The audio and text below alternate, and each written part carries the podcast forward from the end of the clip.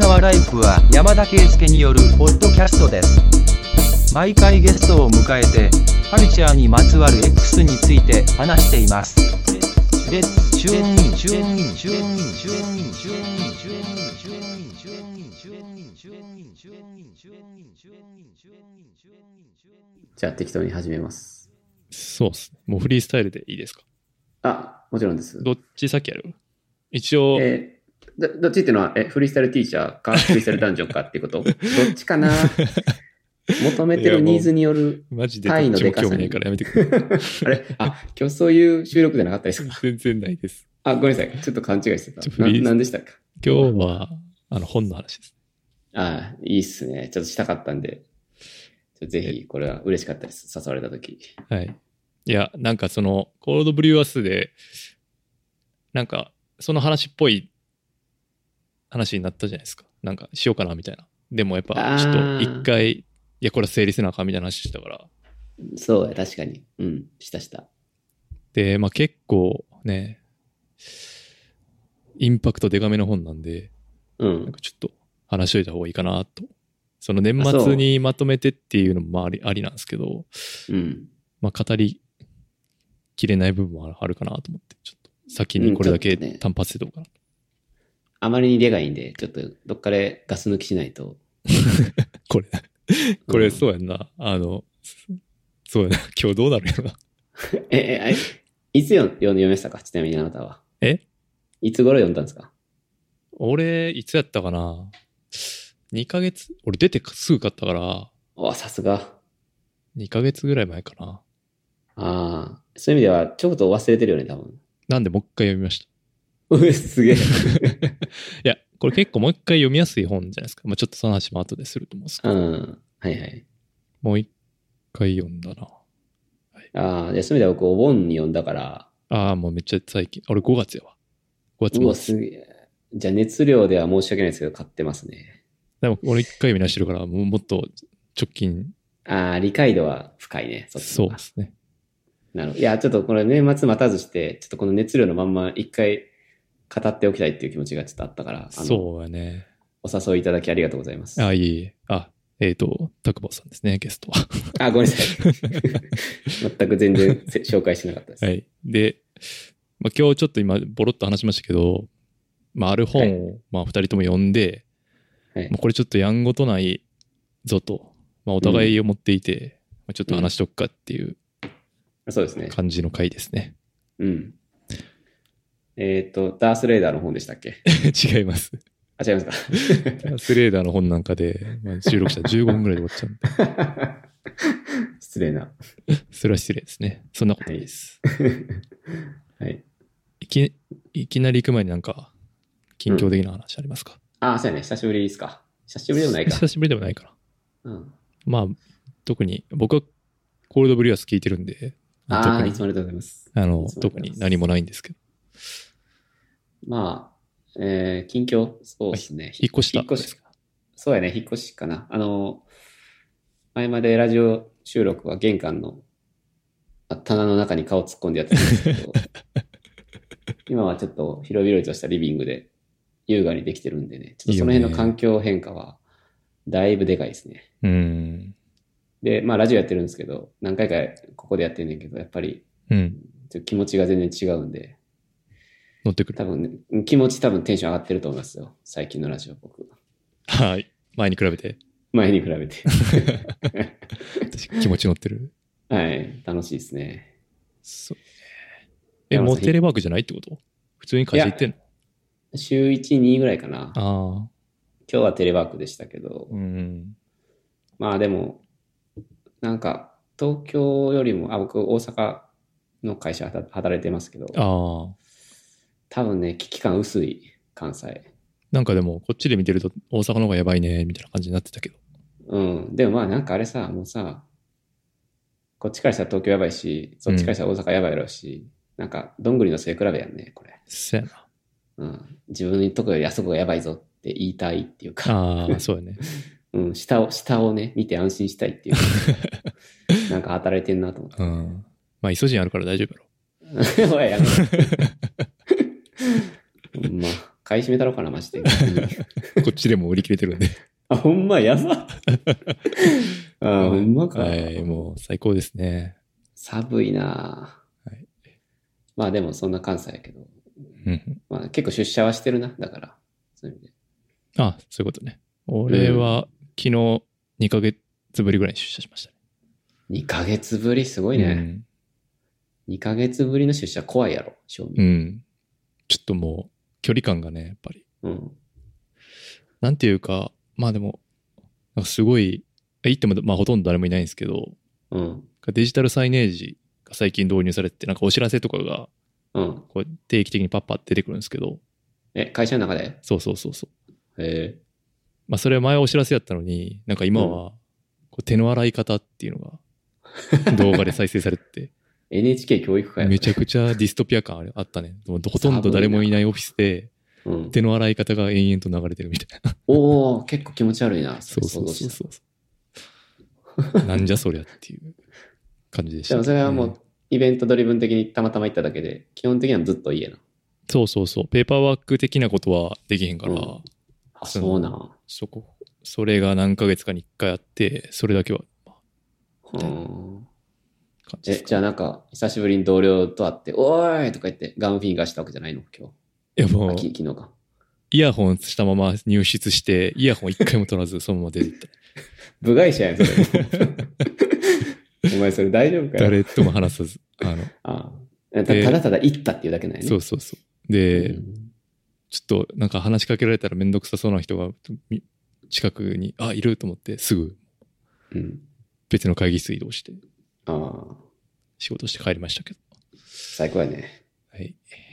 まあそんな、まあもうコロナの話はね、もうしてもしてもしきれない感じでそうすやし、ね。まあ、うん後で話すことにもつながりそうなんで、もうこの辺であ、そうやね。やめておきますかね。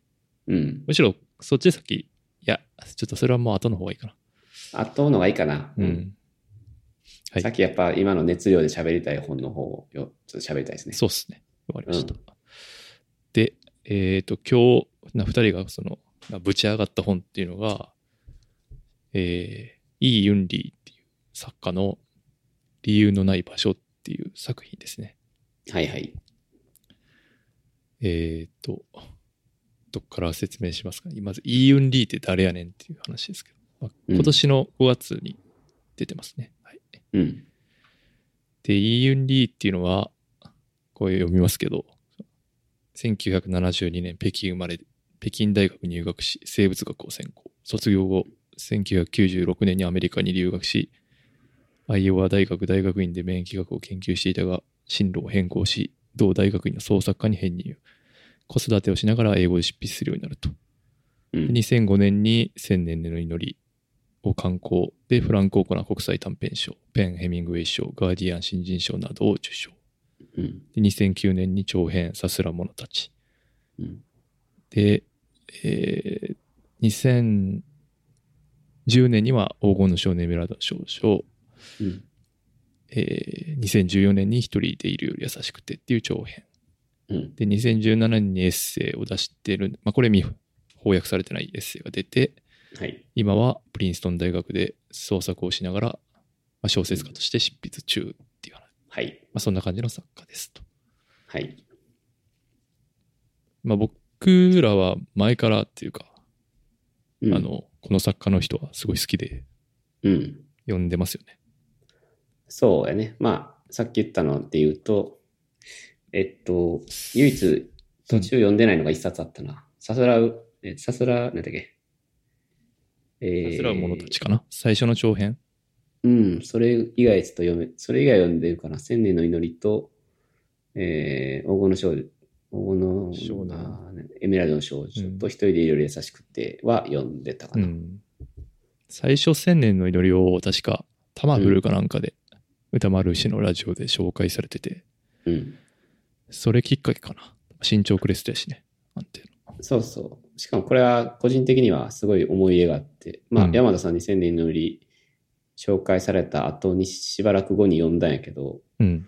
まあ、それが結構、今思えば、まあ、要所への第一歩的なああ。きっかけとなった本でもあったから、すごい覚えてて、まあ、今でうもんメンチンしてますね。おお。 いいですね。まあかなりおしゃなんでね。ミニマリス トの、ミニマリストがメンチンするぐらいの、そうよ、本当に。そうですね。まあ短編集やし、で、あれっすよね、その中国系移民、アメリカでにおける中国系移民の話みたいなんで、うん。なんかあの当時多分まだまだ全然新鮮な感じ見たこうと、ん。読んだことないような。まあ、そうそう僕らほもんそもそもね、外文読んでないから、読んだそうやね。うん。すごい新鮮で読みやすくて、超面白いってなった記憶がはい。まだ覚えてます。ありますね。うん。僕もっす。で、まあ、その人が、まあ、新しい作品に出たんですけど、へいへまあ、まず、想定で言うと、い。うん。俺結構もう、ここ5年ぐらいの想定の中で一番好きかもしれないですね。まあ、そうやね。これはもう全然本で買っても OK ですよね。そうやね。まあ、あの、基本今までも黄金の少年とかも一人で入れるとかも、すごい綺麗な絵とかで、うん決して悪くなかったけどね。うん。まあ、今回の絵が一番いいかな、俺も。そうですね。パステル絵。蝶というかんパステル蝶。これはメンチンできる。あ、そうですね。僕今リビング、あのカウンターキッチンのとこの一番端に立てかけていますね。エース。 はい、エースです。 はい。はい。ラストラップ侍、エース。ちょっとやめてもらっていいですか。すいません。はい。濁しました。 場が、場が乱れました。ごめんなさい 特にちょっとあんま好きじゃないんで。そすいません。はい、そいごめんつなさい、あんま好きじはい、すいません。あ、でもいいですね、これ本当に。ゃない。はい。あ、いで電子書籍出てないんかなどうなんまあ、ちょっと。出てないい。電子書籍は出てないであす。出てないんだ。うん。まああ、れ高いですよ。2400円ぐらいだったかな。全然2200円税別なんで。 1200円が税別。2420円か。はい。はい。で、まあ、今回、まあ、もともと、そういうね、その、なんていうか、中国、さす、一人でいるより優しくてとかは中国の話うん。やったし、まあ、基本、ね、そういう群像劇というか、うん。中国人家族の物語みたいなのがすごい多かったじゃないですか、今までは。はいはい。で、今回、もう家族なんですけど、うんあれですよね。その、えー端的に言うと、その16歳の息子がいて、その自殺し、それが自殺してし、その彼が自殺してしまって、うん。その存在しない子供と、ずっと会話、お母さんが会話してる内容が延々と釣られてるっていう本。そうやね。それだけっていうね。そうなんですね。ストロングスタイルですけど。まあ、まあ、どうやって話してようかあな。あぶっちゃけ、いいんじゃないですか。あの、ネタバレからいきなり。ああ、もうねそうですね、ネタバレ。 うん。あどう思いましたそのどうあ ざっくり聞きすぎ。あ。ああいやいや、もうこれ本当ね、食らいまくりすぎて、夜読めなかったぐらいですね、ちょっと。 これ寝れなくなるああ、そうやな。気がしたん で、お盆のお昼に晴れた日にやってたって感じです。 あまりに途中からきつくなったんで。こう夜読んでると極まってくる感あるよね、ちょっと。そうやね。うん。危険というかね。これでもあの、その、今言ってくれた16歳の息子が自殺したっていう設定、はい。これ、え、言っていいですかあいいいいんじゃないですか、もこれ言った方が多分僕は正直楽しめると思うんでう。いいいんですあーけどそも。うね。えっ、と、これはまあ実話なんですよね。そうですね。うん。はい。これは決してノンフィクあフィクションではなく、え本当にイ・ウンリーさんの息子は16歳で自殺してるんですよね。うん、うん、うん。ただまあそれは後書きでしたけど、そう。えっと、実際16歳で死んだ、そのわずか数週間後ぐらいにこの本をもう書き上げてしまったというのを読んで、まあこれをね、ちょっと、この事実を知ってるのと知らないのではもう全然もう文章の重さがちゃうと思うんで、言葉の重みね。うん。だから、まあもうネタバレしちゃいましたけど、でも個人的にはもうぜひ知った上で読む読むべきだなっていうのは そうやね。ありますねズーンってくるもんね。そうやね。ああ、これ実際起こったことなんだっていう重さがもう一文一文から出てるんで、これはなんか知らんで読むより絶対知った方が楽しめるというよりは刺さるという感じかなと思った。そうですね。うん。あの、なんか遂行もほぼ行わずに、そのまま出したっていうことも書かれてて、うんうんうんなんかその辺のカオスっぷりっていうのは、多分、その事実知らんで読むと、ようわからんまま終わってしまう可能性もあるんで。うん、なんか、確かに、ちょっと変、変な構成になってるんで。そうそうリーダビリティっていう観点ではかなり低いから、うんうんうん。だけどその理由をちゃんと知った上で読んだ方が、絶対にこう、思いが伝わってくると思う思うんで、うん、ネタバレいきなりしましたけ ど。かな個人的に。そう、なんかこう、今日、んおとつ、おとついぐらいに、か、3日前ぐらいにこう2回目読み始めて、うん。こう付箋を貼る作業したんですけど、も。はいはいう付箋だらけになるぐらい、うん。こうやっぱ、うわーみたいな、もうラインがすごい出てくるし、うん。まあそのリーダビリティの話で言うと、うん。まあ、2人の対話ってなると、まあ、普通の小説やと鍵括弧の連発っていうかはい。あのねあのその鍵括弧が会話っていう形になるのが普通で、でその括弧がついてないところが、まあ、紙視点なのか一人称なのか二人称なのかみたいな話だと思うんですけど小説の場合、うんまあ、これはその鍵括弧はなくそひたすらにその会話が、その認証の視点はなくて、う。うん。あ、まああるか。あるといえばあるんか。一人称どち的らなか。というと、まあ基本的には著者かな。そうそうそうそう。あ、だから一人称の視点はあるんやけど、その一人称の視点と会話はもう全然、こう、シームレスにつながったままこう流れていくというか、そうそうそう。ここが会話ですよっていうサインはない。うん。とこのリーダビリティはないのだが、でも俺、あめっちゃもう、細かい話だけど、めっちゃしよう。細かい話。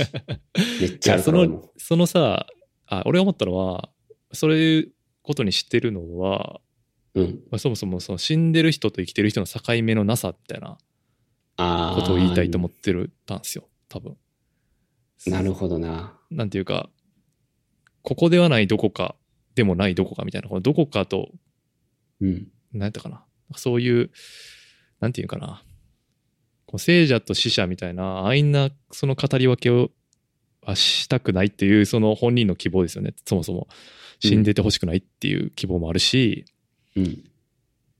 その記憶の中の彼まあこれは想像して書いてるわけなんでもう亡くなってしまった彼との対話を想像して書いてるわけなんでうん。なんていうかその境目そういう意味での境目のなさもこう如実にこう文章の構成からも出てくるなっていうのがなるほどね。僕は思いましたねその書き方の話で言うとすごい見た目の話ですけどいや、この特徴は、そこのシームレス、鍵括弧のない、今どっちが喋ってるんだっけっていう分かりにくさ。うん それは俺もめっちゃ目についたんで、それをね、確かに、この生と死の境目のなさみたいなのを表してるっていうのは、いいですね。そのままあなた、書評とか書けそうですね。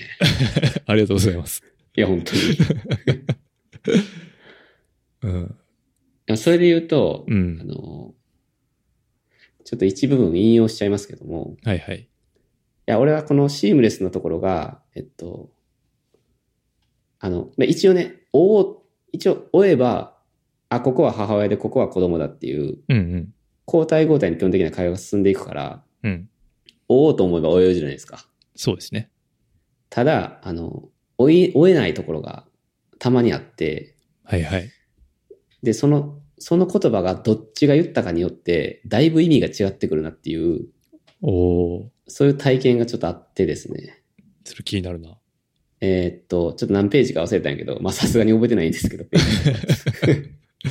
なんかこう、子供を失う悲しみについて語ってるシーンがあって、うんえーっと、全部は引用できないから、ちょっと、概略だけ言うと、うんえっと、まあこれね、僕子供いるから余計刺さったんですけど、うんあの息子がね、はいな、なんで子供を持つ前にじっくり考えなかったんだよって言って、うんで、母親は、いや、そんな事前にいろんなこと考えられたら、生まれてくる赤ちゃんなんかいないよって言うんでうすよ。んで、息子はまた、いや、こんなことが起こる。まあ、これ、要するに自殺なんやけど、うん。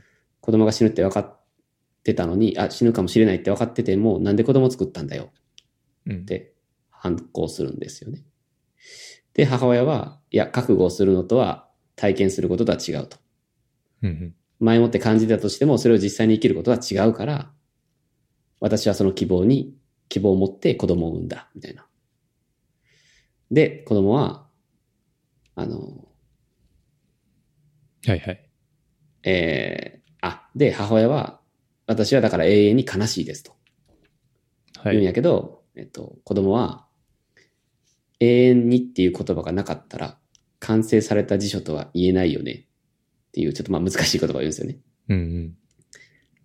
で、最後、その章の最後の最後が、すべての言葉はなくてはならないもの、そう思わないって書いたんだけど、もうん。う最後の最後だけどっちが言ったかわかんないんですよ。ああ、確かに。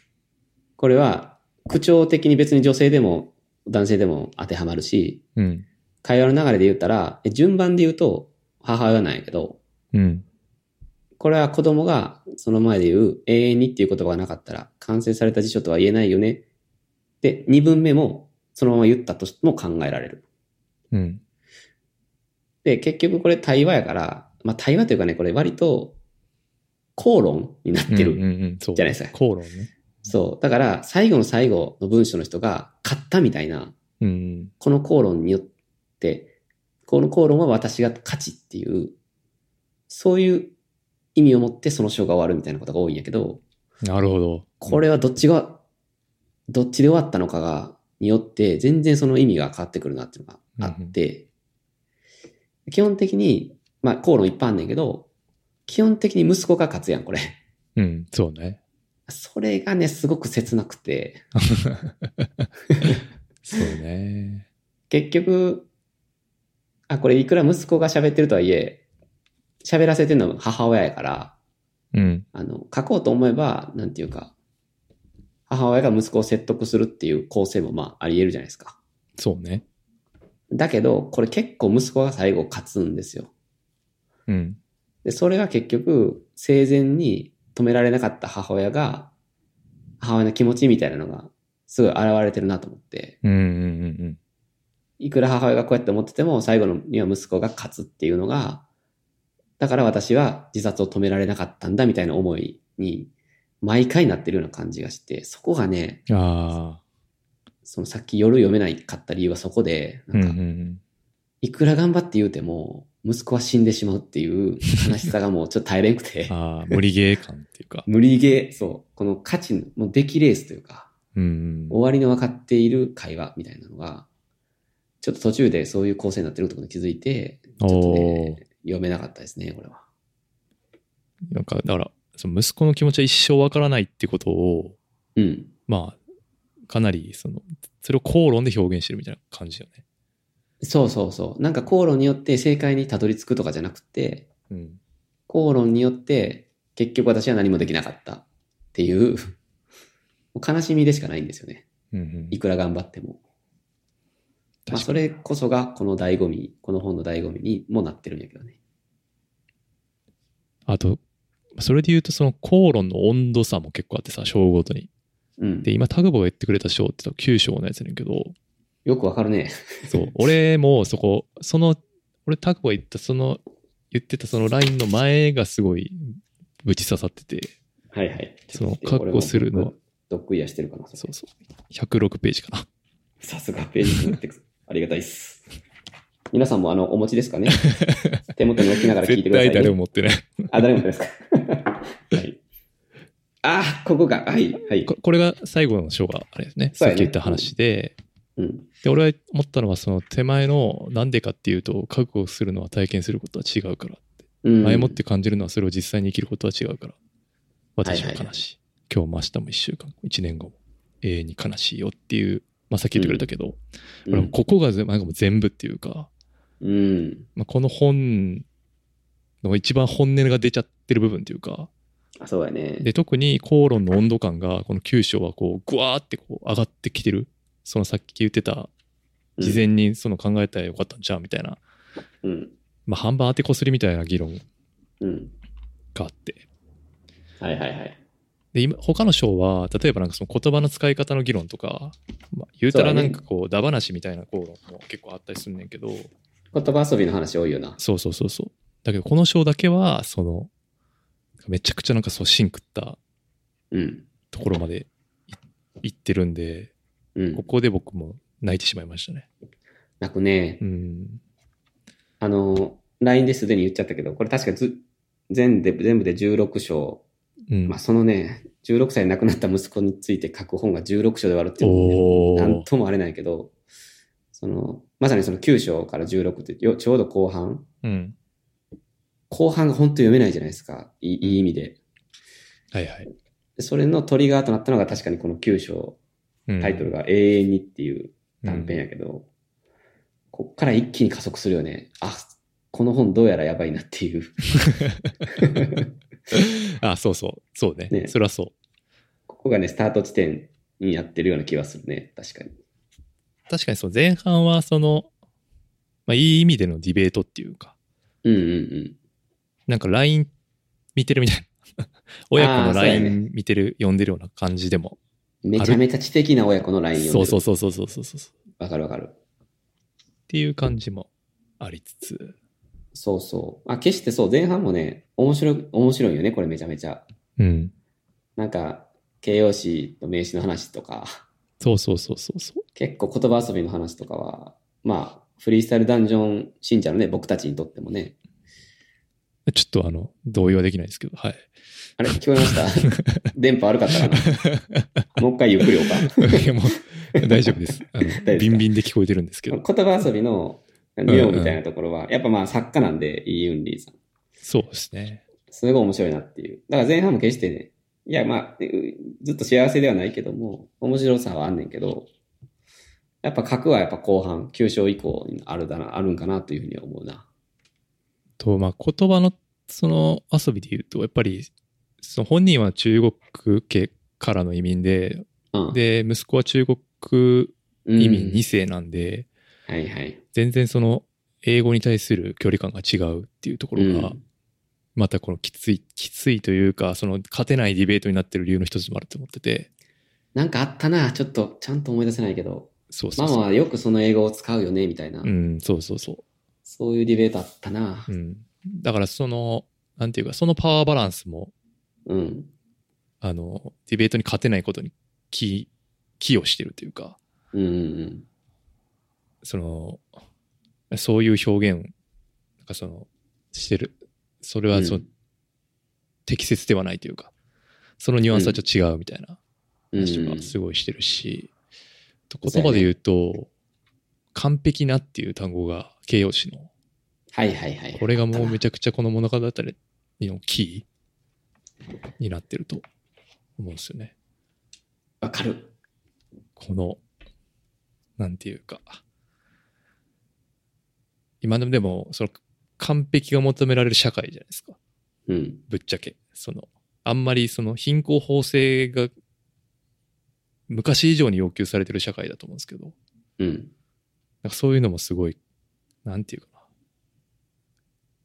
思い、思う、思わされるといううか、んそういうこと、そういう社会の雰囲気がこういう人を生んでしまうんではないのか、とさえ、ちょっと俺は思ってしまったね。それね、多分僕、どこで思っあなたが思ったか言い当ててもいいですか そう。今、 言い当てらあれのる。皆さん本はお持ちですかねはい。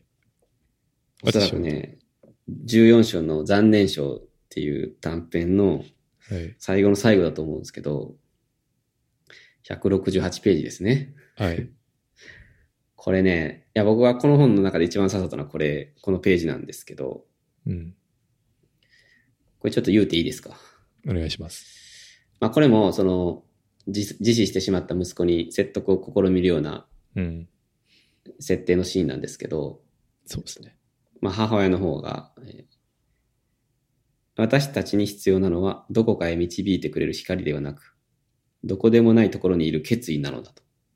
うん。たとえそれが永遠であっても、っていうんですよね。で、えーそれから何で、あ、こ、ここから息子ね。で、それから何完璧でないことにずっと永遠に耐えていくんだって、僕に確信させるわけ。で、母親は完璧な人なんていないの。人生は完璧じゃない。でも何かの意味は、何らかの意味はある。違うと問うんですけど、うん。で最後に息子は、それは残念症だと。うん。僕は残念症のために生きることはしないんだよ、お母さん。はい。僕が付箋引いてたとこですね、こ こ。ありがとうござい ます。いや、ここもめちゃくちゃクリティカルですね。ここはもうね、クリティカルやね。はいこれ、いやこれはさっきちょっと言った、ちょっと最後のセリフ誰がわからないとかではなく、これ明確に最後のセリフは息子なんで、そうですね。この説得は完全にお母さんの負けなんですよ。うん。人生は完璧じゃないけど、生きていくっていうのに意味があるんじゃないのって言うんやけど、それは、いわゆる残念症だから、僕はそのためには生きない。だから死んだっていう、まあそのうん暗黙の2分目があるんですけどね。そうですね。これがね、悲しすぎて、うん。まあ、完璧っていう言葉はこ、ここでかなり今、一番刺さったとこですかね。そうですね。その前半の方からもだいぶその種まきはされてるんですね。しかも、そのうん。完璧っていう単語に対しての、その、なんていうか、まあ、普通はポジティブな要素うん。じゃないですか。まあ一応完璧って。そうやね。だけど、こう徐々にこう、完璧、いやーでも完璧じゃないからね、みたいな。うん。その息子がこうね、徐々に出していく感じとか、うん。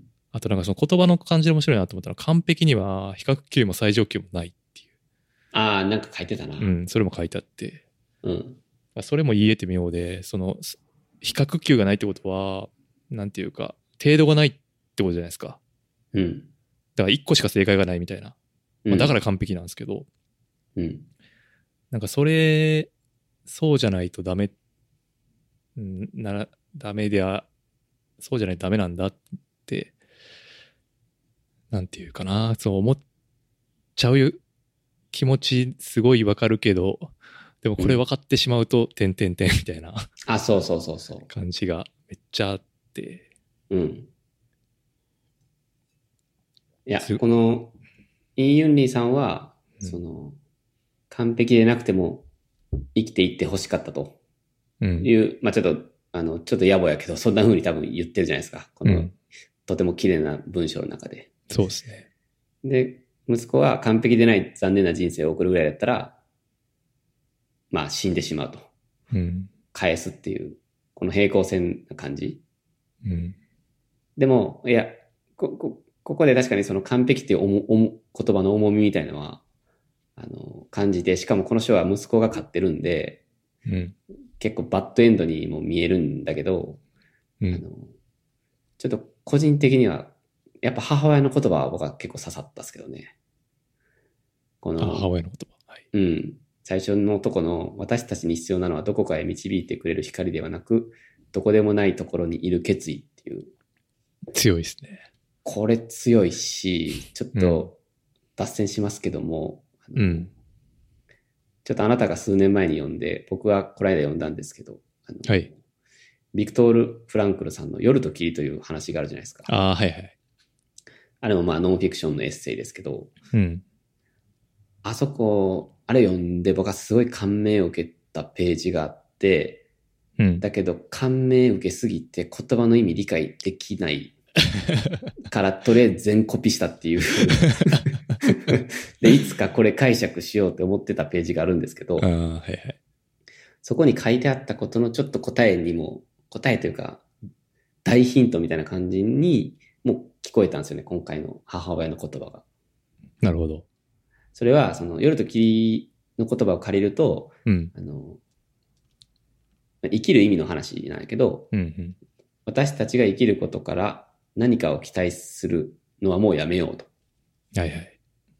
むしろひたすら生きることが私たちから何を期待しているかが問題なのだって書いてあって、めちゃくちゃいいこと言ってそうで、全然意味わからなかったんですよね。うんうん。でも絶対僕にとって必要な言葉やってずっと思って、 あのペーパーに丸々コピーしたんですけど、 うん。それは言い換えて、イ・ユンリさんが必要なのはどこかに導いてくれている光ではなく、どこでもないところにいる決意なのだっっていう言い換えがすごい僕はしっくりきて、なるほどね。そこを個人的にすごいシンクロしたんですよね。なんていうか時を超えて。その、ね、主体的になんか生きようとかいうのではないっていうことよね。なんか、なんて言えばいいかあ、そうそう、うん。いや、だからその、な。う生ん。きるっていう目、なんか、どこかの目的に走ることが生きるってことじゃなくて、どこでもないとこで生きていくことそのものが意味っていう、ち ょっとごめん、全問答的な感じなんやけど、わかるわかる。はわいかりますわかりますよ。その、む、生きてないと、まあ話にならないですけど、そのう、ん。生き、下にこう、が生きるぞっていうことではないってことでしょ。そうです。生きるぞってことじゃない。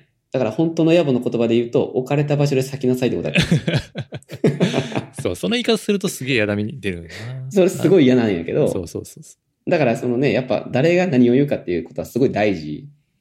これう。はね、うん MC、ね、あの、バトル MC バト MC ルのそうもようよう言うてるけどね。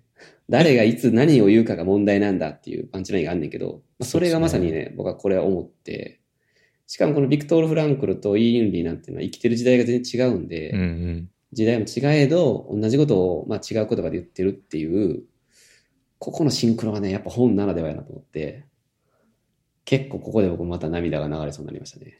なるほど。はい。ちょうど読んでたんで、夜と霧をこの間。でそもれなもかな相かまって。そう この2発、そう考えるとだいぶ重たい感じ。あ夜と霧もだいぶやろ、あれ。夜と霧はだいぶ、 だいぶ重っすよさの意味がまた別なんやけど。うんけどまあ、やっぱり本当にいい本って重たくてもいいんだなっていう。うんうん。それはすごいああったね。お盆、お盆で読んでよかったなって感じだね。そうですね。あ、そうですね。完璧さをこう、匂わす、その完璧じゃ、完璧さのその脆さみたいなのをね、その、お母さんが解くシーンもありましたね。ああ、それページ数わかりますちょっと見たいんですけど。 130ページですね。皆さん開いてくださいね。130ページ。読みますけど。おこれはえぐいな。はい。お母さんはね、その完璧を要求する息子に対して、うんいや、完璧さは一つしかない雪の結晶みたいなもんで、うんもんだよ。それは溶けてしまうの。うんそれに対して息子が、完璧主義者も溶けるんだよ、ママ。これちょっと。そう、あ溶ーけちょっと、そうそうこの章、ちゃんと読まなあかんな。溶けるを、こう、ね、溶けるっていうのは、完璧が溶けるってことは完璧主義者も溶ける。溶けるってことは死ぬってこと、みたいな、はい。 その溶けるの意味を逆転させてしまうっていう、この恐ろしいこれを一人で考えて書いているっていう、 そこがもう怖すぎて、うんあそうなのよね。そうそう。なんその、受け答えを一人で書いて、まあ、小説ってそういうもんやけど、うん。これって本当なんかその、それを改めてもう一回考えたというか、うん。まあ、一応これ、その、まあ、最初冒頭に言ってくれた通りさ、その主人公が、あ、主人公というか、その著者の、まあ、実体験に基づいてるけど、一応小説じゃないですか。うん。でも小説家って、まあ、往々にしてこういうことしてるわけじゃないですか。その、問いを自分で作って、うん。まあ、こう登場人物を自分たち自分で想像して問いかけて答えてみたいなことを繰り返してるわけじゃないですか。はいはい。でそれを、まあ、それってまあよくふ普通に考えれば当たり前のことなんやけど、うんこの本読んで改めてなんかそのいかれた行為具合というかああ、そうやね。うんなんていうか過酷というかうん。それをなんか改めて思ったなーっていうのがこの本読んでの。いや、だって何度も言うけど、これ、死んでから数週間で書き上げたっていう、そのうん強靭さっていう か、どういう感情でこれか書けるのっていう。えーでも逆にそういうこう書いてるとその生きてるような気がしてくるのはすごいわかるけどなこれああ、書かざるを得ないっていう、そういう気持ち。そうああああ、ここに書いて生かしているみたいななるほ感ど。じはめっちゃしたけどね、ああ、なるほどね。うん、そ作家ならではやね、それは確うかそうにそうそうそうそうそうああ、なるほど。なんか、作中でその、えっ、と、息子に、ニコライやったっけとかいう名前ね。ニコライの部屋にずっと最近いるみたいな描写とかもあるやん。うんなんかそんなんもう、いや、わかんないですけども、耐えられへんですよ、 多分。イメージ。忙しいんだ、その部屋にずっといるなんてことは耐えられへんと思うけど、そこでかつそれを文字に、文字に起こすってことは結局、なんていうかな、息子の死を何度も何度も味わうわけじゃないですか、結局。ああ、そうね。最終的に今はね。、そう、書きながら、今息子はいないんだっていうことを、うん。何度も何度もこう胸に刻みつけるような行為だと思って、ある種もう究極の M じゃないですか、これって。うんイメージ。それをね、やってるっていう、なんかその、いその想像をすると、そこがね、なんか本当貴重な文章を今読まされてるんだなっていう。だってこういう文章は普通ないじゃないですか。まあそうね。自死した息子を持つ母親の数週間以内の胸中みたいな。しかも遂行もせず世の中に出すっていう、こういう文章はまず読むことがないから、そうね。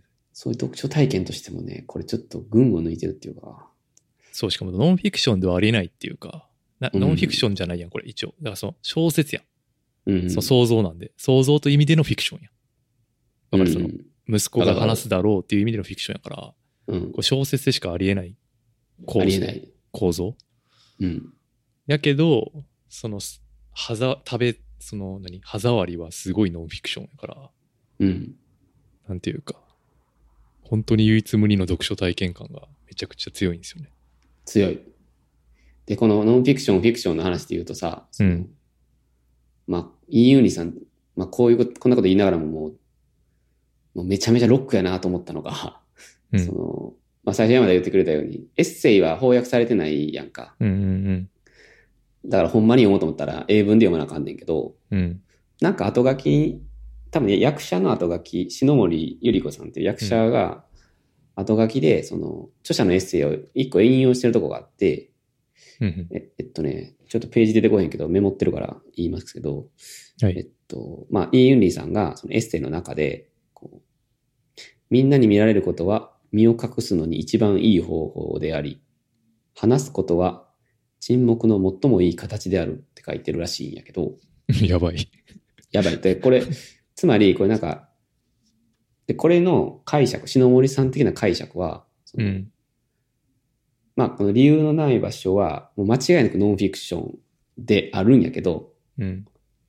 ただ、あの、著者はこの作品がノンフィクションだなんて言ってないと。なるほど。では、こんだけ、もう大っ広げに全てをさらけ出しているように見えて、うん。話すことは沈黙の最もいい形であるってことは、結局、これは別にでも自分だとは誰も言ってないみたいな。 ああ。そういう逆転の思想がある。だからすごくその、あ、このノンフィクションかと思ってる、思ってるって読むんやけど、こっちは。うん。ほんまにそうじゃない、ほんまにそうかどうかは、わからないって いう。これめっちゃロックやなと思って。そこがすごいね、かっこいいですね。そうやな。後書きで言うと、あれですよね。本人も自死未遂っていうか。あ、そうなんやそれ知らんくて、俺。いや、俺もそれ知らんかった。ウィキで読んで初めて知った、その、この本読んでから。あなのん、うんいや、それ思うとね、その、一人でいろいろ優しくてとかの時期とか、もう完全にもうなんか、自殺未遂繰り返すとか、うん。うん。入院繰り返すとか、そういう生涯やったって書いてあったから、うん。それをね、やっぱ知った上でもう一回読む 読むべきなんかなっていう気はする。ああ、それした。めっちゃ。あやろう、そう。いや、読み返すにあまりにもちょっと多いんやけど、分量が。うん。でもなんか、多分当時読ん何気なく読んで、ああ、面白いなと思った気持ちとはまた別やろなと思って、うん。いやそれをね、なんかめっちゃ重いやん。めっちゃ重いよね、多分。 いや、あの本自体がめっちゃ重い内容やった。あ、そうやね。う。うんん。だから、なんていうか、それもすごい、ああ、そう、まあ、そらそうかっていう感じもそうやね。一方で思ったかな。うん。けどやっぱバックボーン知ってると、まあもはや読めないぐらい多分重さがまた増すんじゃないかなっていう気がして。しますね。うん。3年以上前に読んでるっぽいけど、俺は。これはちょっともう一回読みたいなと思ったね。うん。僕は自分のメモ的には2017年2月ですね。てか逆にそれ以来やねんな。イ・ユンリーさん。俺2015ですわ。そう。うん。いや、これでもめちゃくちゃ読むの時間かかった気がする。めっちゃかかった、俺も。めっちゃかかったって書いてるわ、ブログに。でもめっちゃいろんなパンチライン引用してるわ、やっぱ。そう。ああ、そうやね。っていうか、あの、千年の祈りはい。がめっちゃ読みやすいやんか。そうやね。うん。それで飛びついてるね。そうやね。うん。でも、えそれ飛び飛びついて事故って るね。うん、でも、千年の祈り、ああ、そうやね。これ聞いてる人に、千年の祈りおすすめですね。 っていうのを言っとこうか。 とりあえず、うん。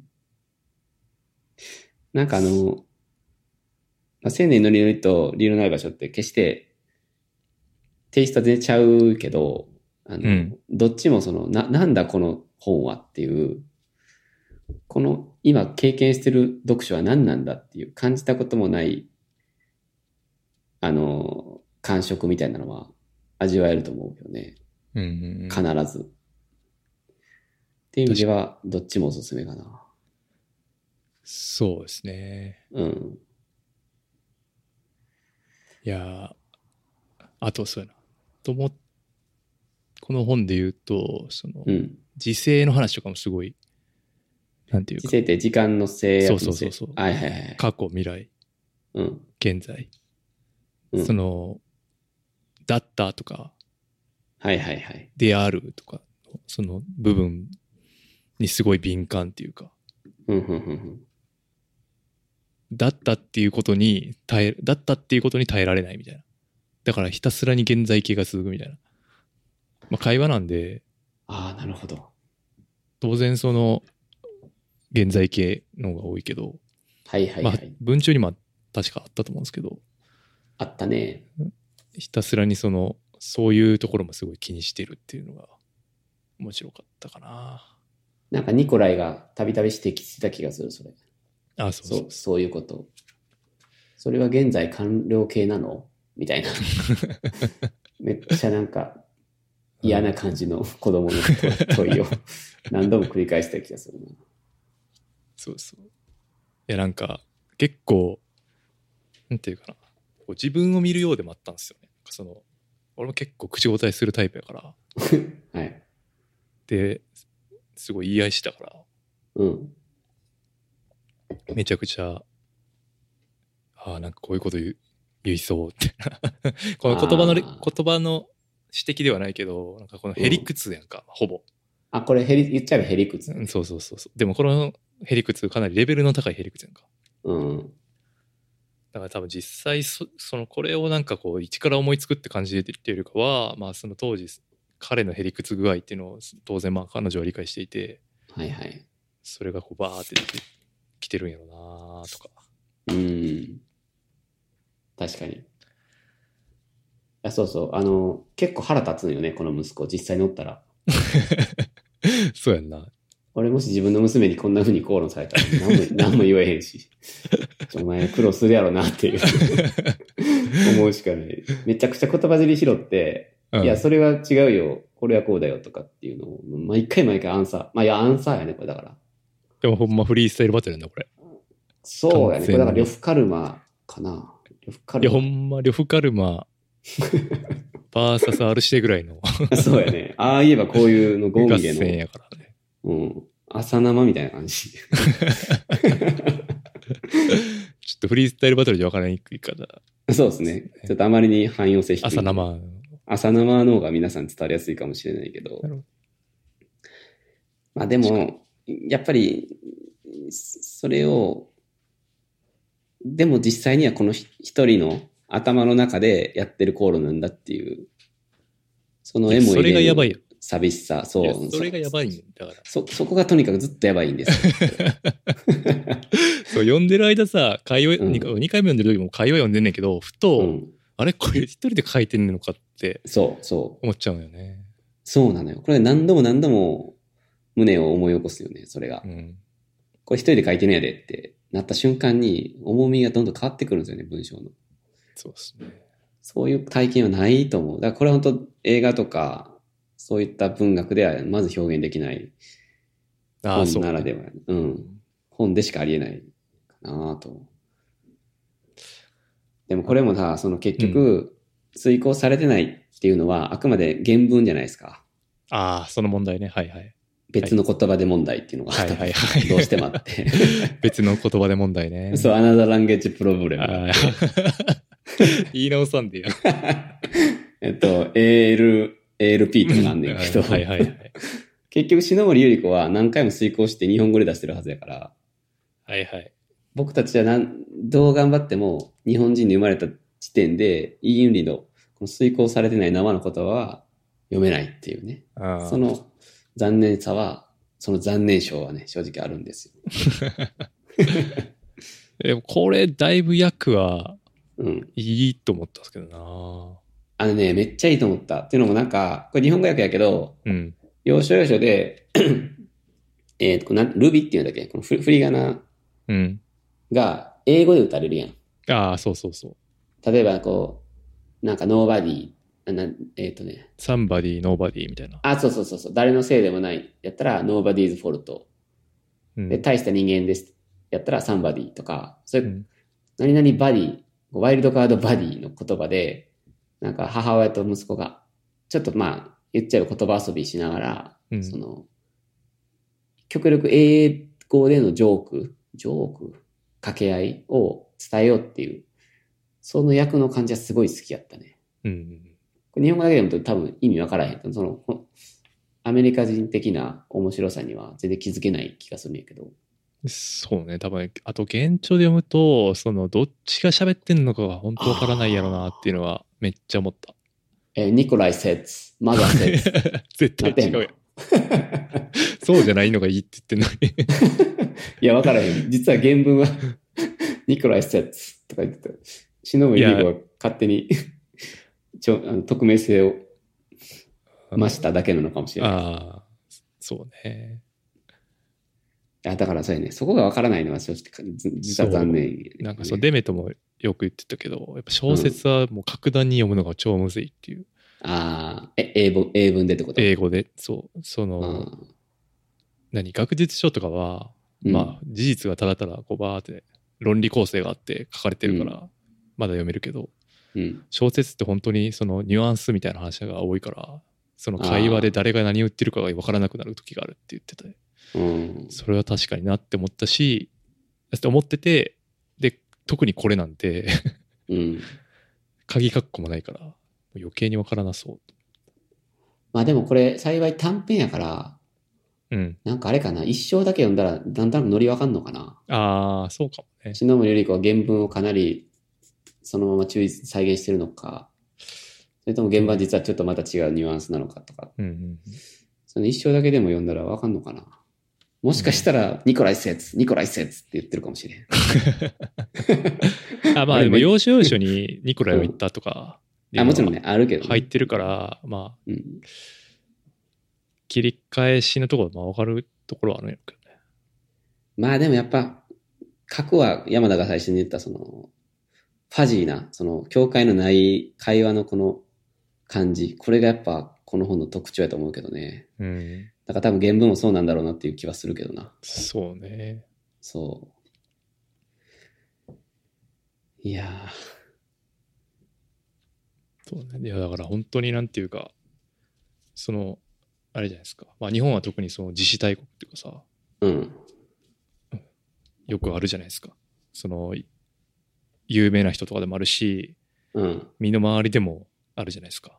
うんぶっちゃ。けだから余計なんていうか。で、その時に、やっぱり人間なんで、なんでなんてやっぱなるやん。うん。と。でも、やっぱなんでとかって、こう絶対分かれへんのではって思ってしまうんですよね。はいはこれい。これ読んで思ったのは。うん。なんかその知りたくなる気持ちわかるけど、なんていうかな。なんかすごい、それは分かったとは思ってるだけ分かったうっん。ていうこともすごい読んでて、うこん。れ思ったかな。あそうやね。まあこれは、読んでると絶対、まあ少なからずいるじゃないですか、周りに亡くなる人。うん。僕らの友達も亡くなったりとかうん。したっすけど、まあ絶対こう思い出すからね。こうそうそうそうそう。やっぱりこの身近な人の死、なんでなんでっていう気持ち、もうこれ16章にかけてひたすらなんでなんでを書いてるようなもんやから、うんうんどうしても読んでてもね、自分に置き換えて考えざるを得ないというか、うん。うん。まあそういう意味での重さもすごくある。やっぱり。あ、そう、それで思ったのが、そう思うか、パンチラインだらけなんで、 はいはい。もう、きりないんですけど、付箋だらけですね。はい。僕が思ったのは、うん。分や時間や火を越させるために何かをしなきゃいけないわけじゃない。うん生きてる人間は誰でもね、時間が向かってくるのを止めることすらできないうん。っていう話をしていて、いいですね。ほんまそれやなって。 いや、ほんまそれやなラインがね、ちょっともう多すぎるんですよね。多すぎるな。まあ大人これになね、うんうんあ、何あ、いえ、どうぞどうぞ。あ、いえいえ、大人になって分かることとかが、大人になったからこそ、こう、響くラインとかもすごいいっぱいあったから、うん。あ、そうやね。うん。うんまあ多分これ、何回読んでも刺さるとこ違うし、その時々で、あ今回はこれがパンチラインだなっていう。だから何度でも、何回でも読めるような本やと思うんやけど、うん。まあ今言ったとことかなんかは、まあちょっとやっぱ何回も言うけど、夜と霧の ビクトール・フランクが言ってたことを現代風に解釈してるような気はするというか、もうとにかく流れる時間を生きていくことが全てっていう、なんかそこがね、すごいなんか、いや悲しいんやけど、結構啓発もされるというか、そうね。これすごいそっちの意味でも読んでよかったなとも思うな。その生きてる意味とかないんだなっていううん。そういう、なんか、ちょっと、方向転換、コペルニクス的展開みたいなの は、ちょっと、要所要所で感じるから、決して、まあ、悲しいけど、うん啓発もされたかなっていうのはあるな。そうね。なんか、ひまあ、悲劇やけど、まあ、うんその悲劇が、うん、なんか、なんで存在するのかみたいなことも言ったから。そのなんていうか、そのマイナスのことから何かを学ぶっていうことさえも、なんかすごい敬遠されてるような気がするんですよ。なんて言えばいいんかな。うん。こう、ネガティブやんか、この自殺の。そうだね。 それから何か得るとか、それを積極的に読むこと自体が、まあちょっとなんか変と思われあるあ、はいはい。みたいな空気もあるじゃないですか。はいはいはい。まあ、怖いもの見たさとか、ちょっと野獣馬的なっていうそう意味。そうそう。やし、いや、すその、もっとこう、何意味のなさっていうか、うん。えっ、と、まあ、自己啓発的な意味ありまくりのもんがあるやんか、例えばじゃあ。うんうんその自死しした、なんていうかまあ、もうセラピー本みたいなの多分あると思うよね。その自死した家族向けの、ある残ね。された家族向けいいっの、ぱいあるね。いっぱいあると思うよ。うん。でもそれはなんかそのすごい意味を固めてると思うんですよ。メソッド的にね。うん。まあこういうふうに考えるとか、でもっと具体的になんていうか、こう手紙を書いて気持ちを紛らわせましょうとかさ、うん。もしかしたらね、例えばやけど、うんうん。いやそんなことよりもやっぱこの本とかその小説とかうんエンタメのい威力というかうん。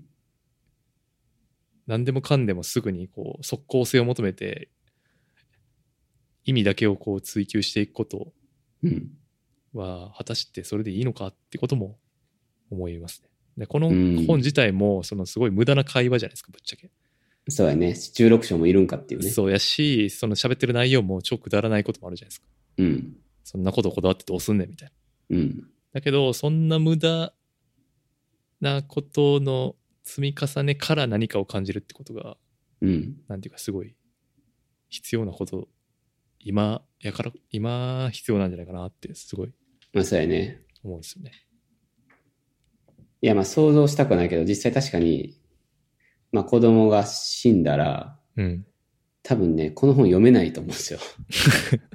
ああ、そうですね。実際にいるとそう、ね。実際本当に。に死んだ場合は、そのさっき言った即効性、セラピうー、ん。もうメディシン、今俺に何かっていう気持ちになって、壺とか買ってしまうかもしれない。やっぱりあだけど、まあだから今はあくまでね、幸い生きてるから、あ。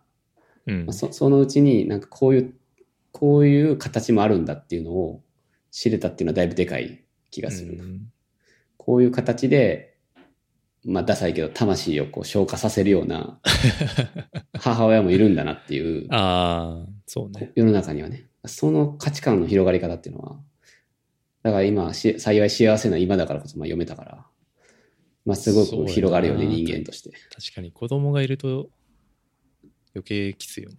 まあでも子供に限らずそうじゃないですか。まあ奥さんとか自分の親とかと、もう決してこれ、なんていうか置き換えれてしまうから、うんうん。まあ、だから、みじ言うちゃえば身近な人の死っていうのに置き換えた場合、えーなんかこういうふうに死を消化させる方法とか、まあそういう人うんがいるだっていうことは、まあちょっと、幸せなうちに呼んどいた方がいいと思う。皆さん。ああ、そうね。確かうに。ん。実際に起こった時にこれ本を読めっていうのは正直本当に重たいと思うから。なんか、ね、そう、別に実際に起こった時に読めとは思わへんねんけど、なんていうのかな。うーん、なんかそういうものがばっこしすぎてて、目に余るっていう感じかな。いや、こあのー自死に関わらないけど、はいはそい。のエンタメとエンタメじゃ、うんなんかもっとこう、自己啓発っぽいものの関係性というか、うん。本というジャンルにおいて、うん。いや、あまりにも最近本屋とか行っても、うん。そういうムードになってるから、そうやね。そういう、なんていうかな。まあ単なるファクトじゃないことの面白さっていうか、うん。面白さっていう言い方もちょっと、まあ、興味深さっていうか興味深さやね。うん。があるなあっていううん。い感じですや、人間が広がる気はすごくするっすね。本当ね。に。うん、読むだけで。はい。はい。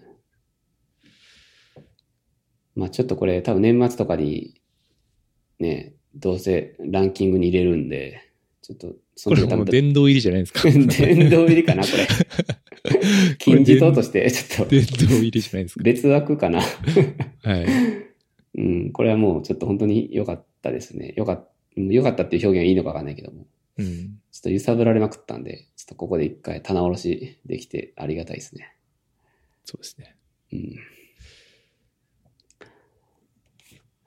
そんなとこですか。そうですね。理由のない場所はそんな感じかな。と、ああ、まあなんか季節の移り変わりとかもね、すごい美しいんですよね、これね。まあ、その話、まああ些細な話ですけおど。教えてください。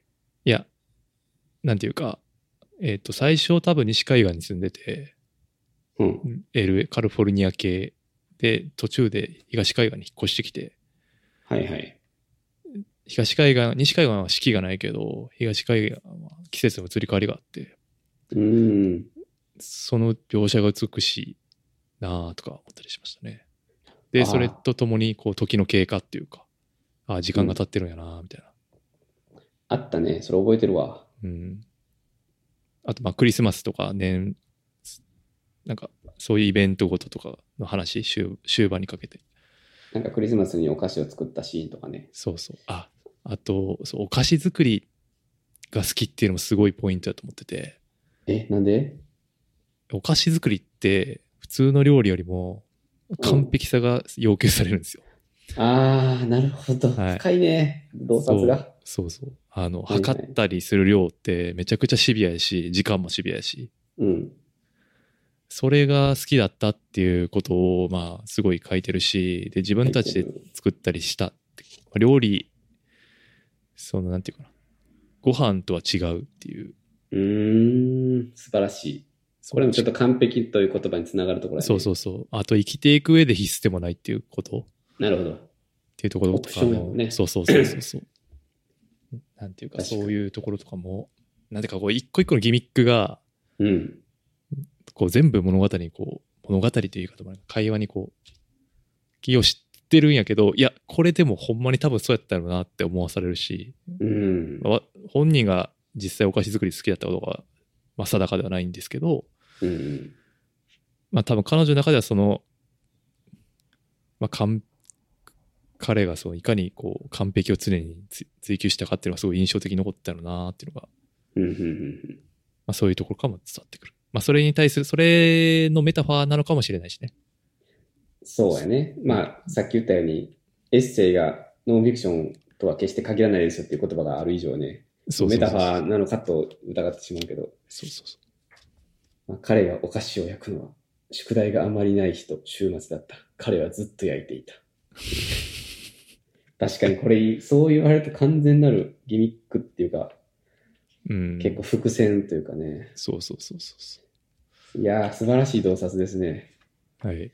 ちょっと書けるんじゃないですか。レビューブログみたいなや つ。ダブルと思う一応ね、ブックログには書いたんですけど。あ、ブックログか。はいはい。いやい、やそれで今パラパラめくってたら、うん。何くだらないこと言ってんだよ。本文の中にメタファーを見つけさない、見つけなさいって年中言ってる英語の先生みたいに、うんうんうんラインがありましたね。まあ、忍ばせられてるんかな。やっぱ忍ばせいんかな。忍ばせるみたいな。ある人やな。しかも人生は陰喩で生きるものではないと二人で口を揃えた。ほうほうほうほ彼がこれを初めて耳にしたのは私の授業に5時間付き合わされた時のことだ。わあ、これメタファーなんかもな、おかしすぐ り。すごいな。う確かに。光栄。いや、ちょっと前半って抜けがちやねんけど、前半かなりこれ散りばめられてそうやな。いや、ほんまに時間完璧とかそういうなんかタームっていうか、うん。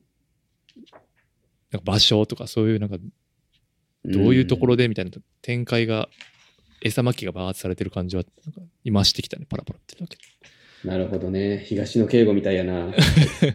やべ。マジわけわかんないやつで例えちゃ った。やべ。みんな、それ嘘そでれす。忘れてください。敵、それもそれで敵作る言葉やごめんなさい。忘れてくだ さい。はいい。っやー素晴らてしいう感じで、い。はい。ね、まあ、まあ、僕ら言うて多分人より人よりも本読んでる方やと思うんですけど、それでもちょっともう、これ異常というか、出来が。うん。なんで、まあ、外しはないかなっていう感じですね。ないと思います本当にね。本当に読んでほしいですね。本当に読んでほしいですね。これは別に図書館で借りる読んだ読んだららかっこいいよとか、幼少、幼少デビューかっこいいよとかじゃなくて、本として本当に読んでほしいですね。そうですね。特にその、自死みたいなことを考えるときには、うん。必読本そうやね。かなとへえ、思いますね。思います。はい。はい。まあ、そんなところでしょうか。へえ、そんなとこですかね。はい。あとは、もう一個ね、はい。へあの、これもどうかなみたいな話だったんですけど、えへえ、えっと、上本一子さんのほ自費出版で出されたう。うん。個人的な3月、コロナジャーナルっていうのがあって、まあ、これもおお互い買って読んだんで、まあ、軽く喋っておきますか。そうやね。ちょっと古いですけど、そうですね。うん。ただまあ、ちょっと、 古いっつっても共通4の本月とかでしょ。しあ、ごめんなさい。 そうですね。ただまあ、共通のね、読んだ本でよ、良かったんで、これもおすすめできるし、これちょっと人、あ、自費、ね、人なんですけど、まあ、うん自費出版なんで、まあ、セイブ・ザ・ブックというような 観点で言うと、うん。ぜひ皆さん直接買ってほしいっていう思いもあって、あ、そうです。うん、ちょっと紹介したいっていう気持ちがあったんで、特にそういう、なんていうか、個人でやってる本屋さんで売ってるから、うん。これを買うことで救うことになるという。そうそうそうそうそう。あの、直の収入になるんで、作家の。とか、まあ本屋のね、そこにちょっとぜひ協力できるんじゃないかなというところで。これ何ですかこれはですね、あの、上本一和さんって、まあ、写真家兼、まあエッセイストですかね、うん。の人が書いた今年の3月の日記ですね。うん。で、まあ、今年の3月といえば、やっぱコロナウイルスなんで、うん。まあ、コロナウイルス下における生活の機微みたいな話がうん延々書かれてる一冊ですね。そうやね。で、この番組で言うと、前のエピソードでうん、台風一過っていう、それも日記ですかね。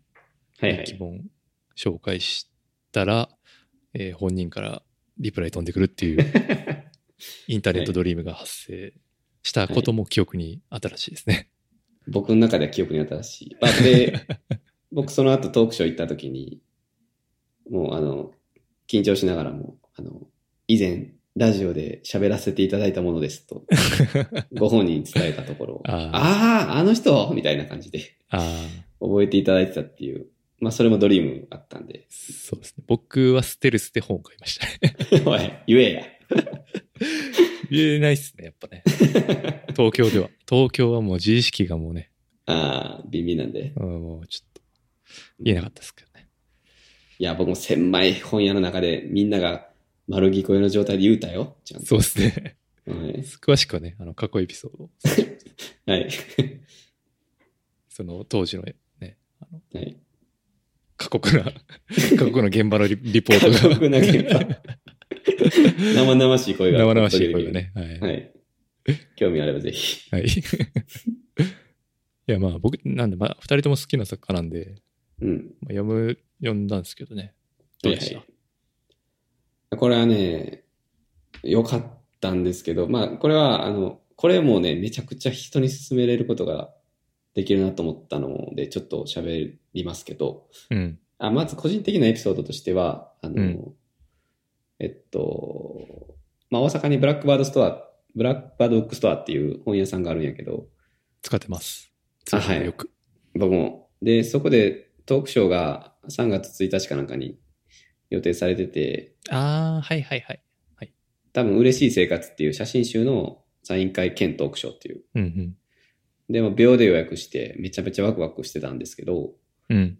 その前日に、えっと、まあ、安倍さんが、あの、週明けから学校が一斉休校になるということを発表したんですよね。うん。で、それに伴って、まあ、演劇とか、観劇とか、まあ、いわゆる芸術関係のイベントが軒並みこう中止に一気に発表されて、うんうん。で、トークショーも漏れなく、あの、まあ、メールが来て、あの、中止ですと。うん。で、まあ、まあ、しゃあないなと。まあ、東京にいる人なんで、大阪に行くこと自体が、ね、正直、そうそねら、当時ね。そう、結構良しとされなかったと思うから、いや、そりゃしゃあないやろと、まあ、思ってたんやけど、うん。その話が、ちょうどこの個人的な3月っていう、この人の最初にはじ書かれてて、うんうん。まさにそのブラックバードブックストアのイベントの前、イベントに行けなかったことを悲しむ著者の話から始まってたんですよね。おおだから、起点になったイベントから始まるってこそうそうそう。2月27とかから確かこの人は開始、日記は開始されてるんで、まさにこの一石休校前、あ発表された日の話からやったんで、すごいそこ僕リンクして自分と。と。うんで、かつ、し梅津さんはその最初の日記で、えっと、まあこれによってブックブラックバードブックスターの売り上げも落ちちゃうし、うん。うなんん。か、なんかしなければやばいって思って、やっぱ結局日記を書き始めたみたいなうん。この人を出す上のでのちょっときっかけみたいなのを書いてたから、あのすごいそれが個人的にう嬉しかったんですよね。なんか、そこすごい、あの、自分の、あの、エピソードに重なったっていうなるほど。のが個人的なちょっと嬉しさ、思い出。思い出。で、あとは、まあ、これは個人的な話なんで、誰にも刺さらないですけども、えっと、基本的にこれコロナの、が、まあ、日本に一気にこの、いろんな人に影響を与え出した時期の話なんで、えっと、うんうんもう完全に追体験できるんですよね、これ。もう全員が思ったこと味わったね。うん。そう、味わった体験を、上本さんの文章で改めて思い出すっていう、完全なる追体験ができるから、全員共感できるんですよ、多分。 うわ、こんなんあったなっていあう。あ、そうそうそう。うん。まあ、山田さんの嫌いな共感という言葉をちょっと使ってしまいましいや、嫌いではないですよ。た。 嫌いではないってうんいう好きではない。嫌いではないっていうのは嫌いですけどね。だから、その、この頃って、とりあえず今2週間が山場だとか今思えば言われてたんやけど、うん。で、上本さんも文章の中で、とりあえずこの2週間を乗り切ったら、きっともう少し良くなってるはずだから頑張ろう的な、まあみんなが思ったこととかも書かれてて、でも結局2週間後には何も変わってないっていう、うん。まあ、そういったところも全部追っていけるから、そうね。あの、上本さんとか関係なく、えっと、まあ、コロナのあの頃のエピソードとして、えー追体験できるという意味でおすすめです。いや、ほんまにそうですね。うん。今日、あれきこれも昨日今日ぐらいでずっと読んだんですけど、あ、本当ですか。いや、なんかもう、遠い昔のようやし、まだこの頃はマシだったのかみたいうんな。感じさえしてしまうよ ね。いや、そうそう。まあ今はね、もう、全然想像もつかなかった時代に突入してるけど、そうそうそうそう。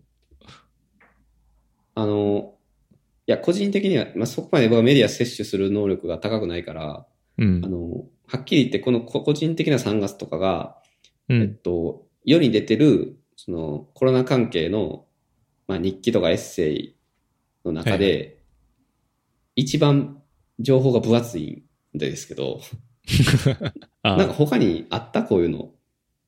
えっとね、パオロ・ジョルダーノっていう人のうん。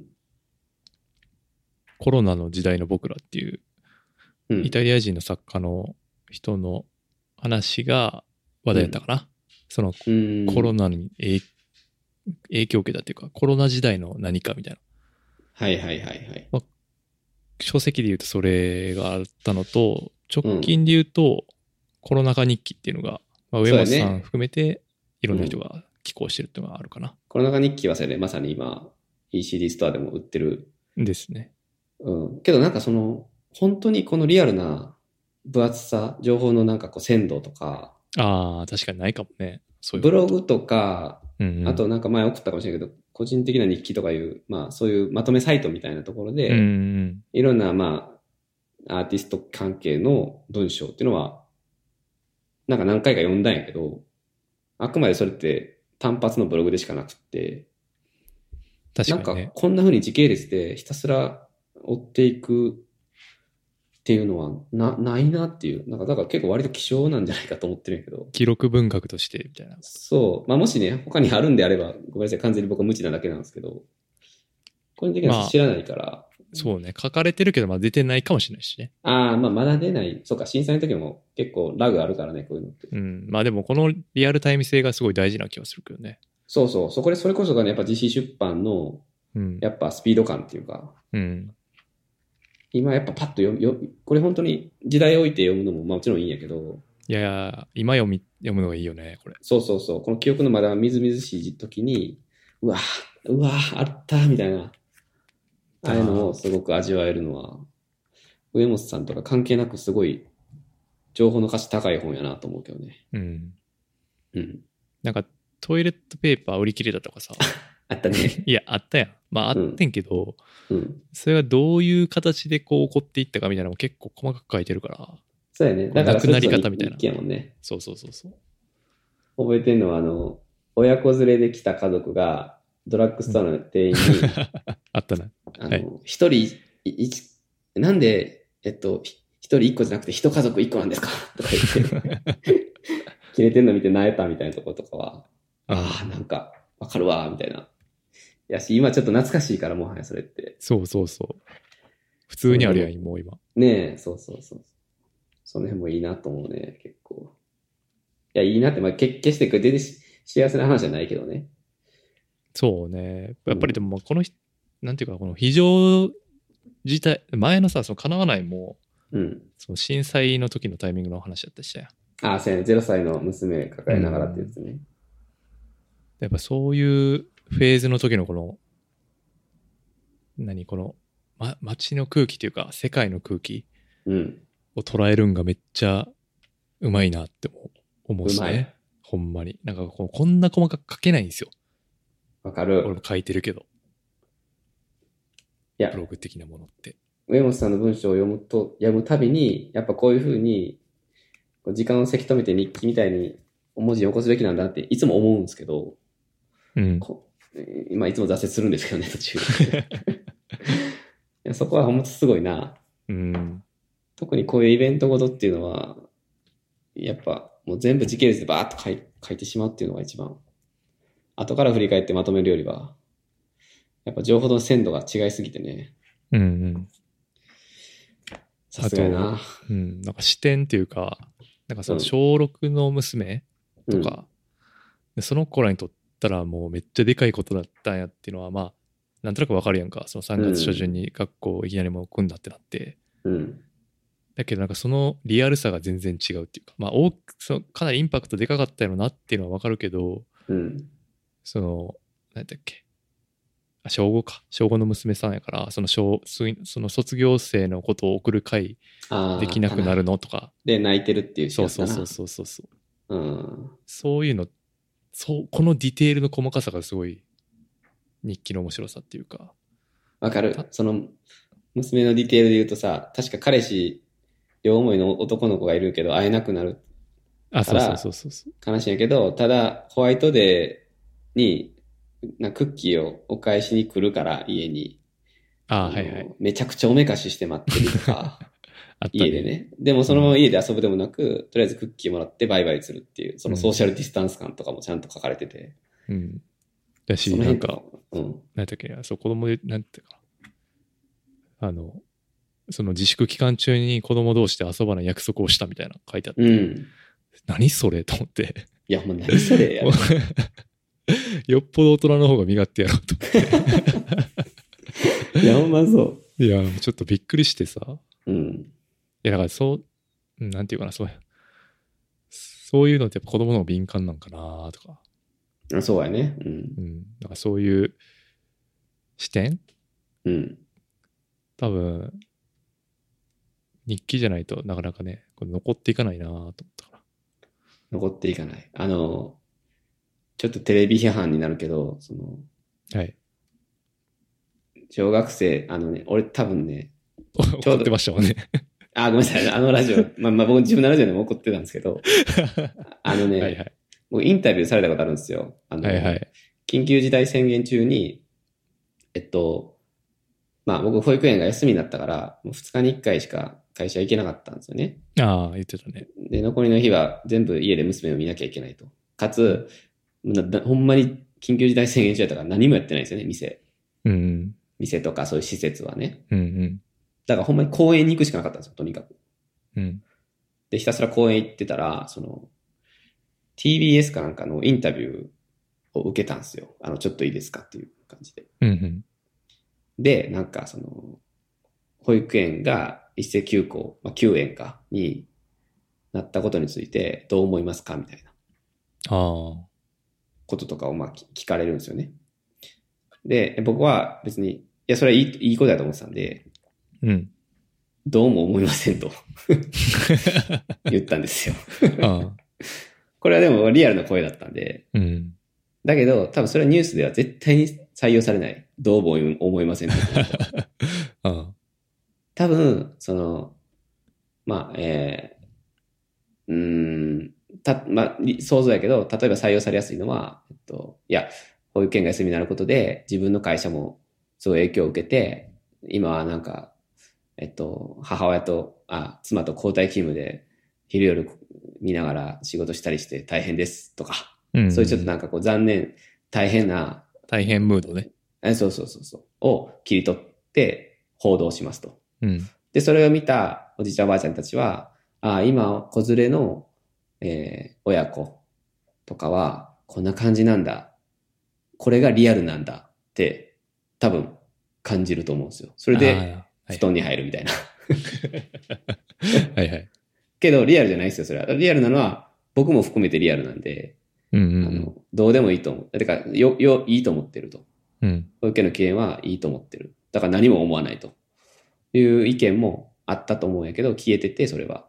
うんうん。だからやっぱそういうのはエッセイ、今さっきで言う、娘のエンちゃんが感じてることとかが書かれたこのエッセイの方がもう、はるかにリアルじゃないですか。そうですね。一つのね。うん。だからそういう意味で、あの、読むべきだなと思ったですね。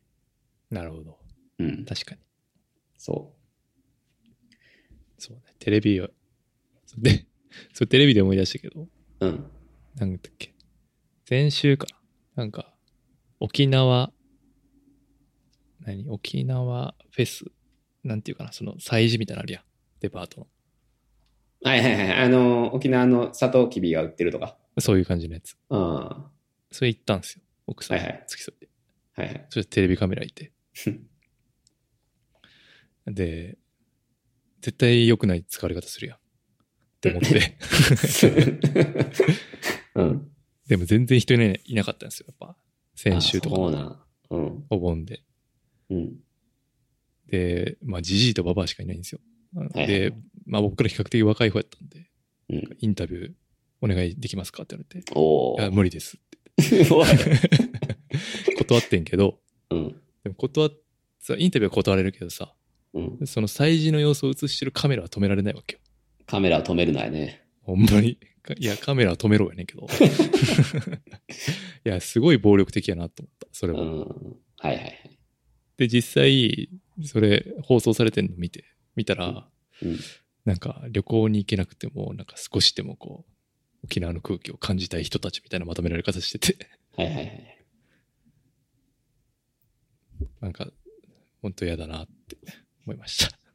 いや、そそう、そうやろ。いや、ほんとね、久しぶりにテレビお盆に見たけど、いや、あれほんまディストピアやな。ああ俺はでも毎日見てるけど、うん。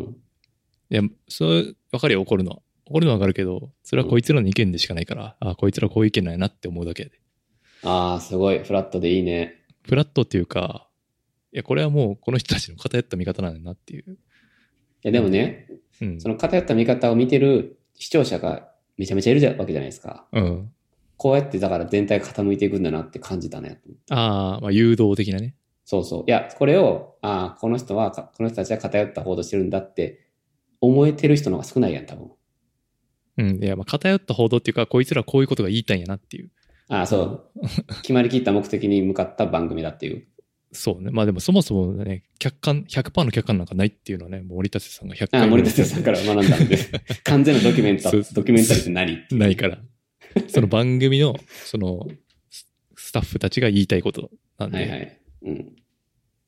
それを芸能人使って言わせてるだけなんで、っそうやね。ていう見方はしてますけどね。まあ、ちょっと話ずれましたけど。 いや、その話もうちょっと拡張していいですかい いですよ。いや全然いいですけど。はいいや、でもだからお盆にね、見たニュース番組で、そのはいはい。インターチェンジかなんかで、県外ナンバーを、えだとある県に、県のはいはいインターチェンジに、県外ナンバーの観光客が来てますと。ああ、はいはい。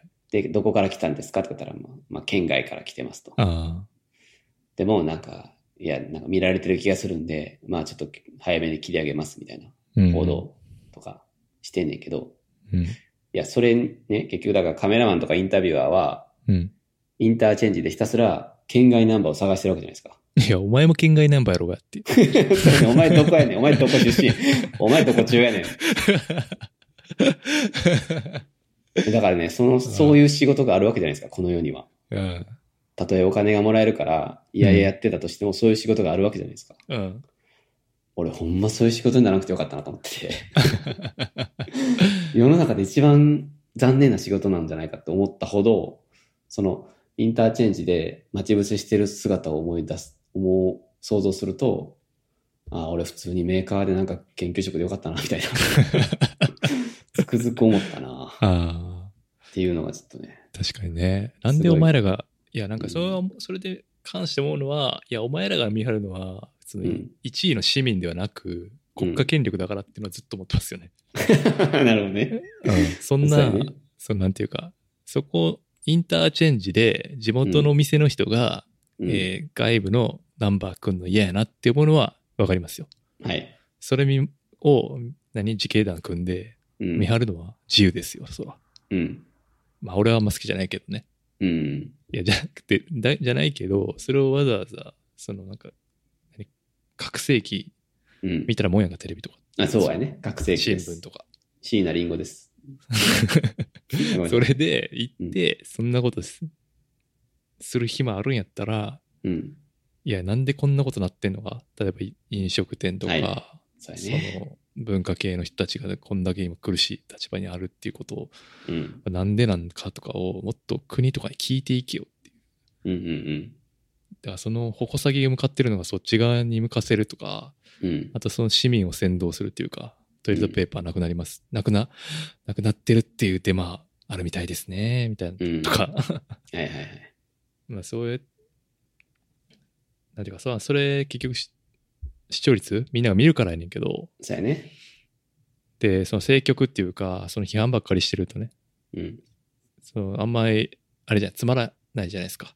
うん。つまらないね。細かい法律の話になって、うん。じゃあ、じゃあ特措法でこういうことはできないみたいな、じゃあこれは特措法できないって改正した方がいいんじゃないですかとか、うん。そんな細かいディテールの法律の話しても誰も興味持たないけど、うん。そういうふうに、なんとかナンバーをこう、村社会的に弾いてるっていううん方がショッキングで面白いみたいな。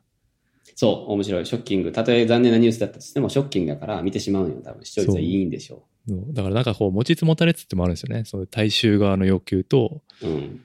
その番組はその大衆側の要求に合わせてるって言えばそれまでやしっていう、うんなんていうかね、うん。すごい難しい話なんそうやね。ですね。まあ、だかなのら、でいや、こんな風にイライラするぐらいだったら、まあ、やっぱ見ない方がいいんだなって思ったですね、本当に。ああ、まあそうね。うん。まあ、テレビ捨てればいいですもんね。あ、そう ですね。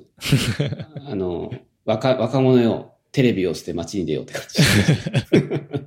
あ、街は今出たらダメやけど。あ本当にそうなんですよ。まあそういう意味で言うと、そのコロナのなんていうか、リアルっていうか、うん。いうね、一番、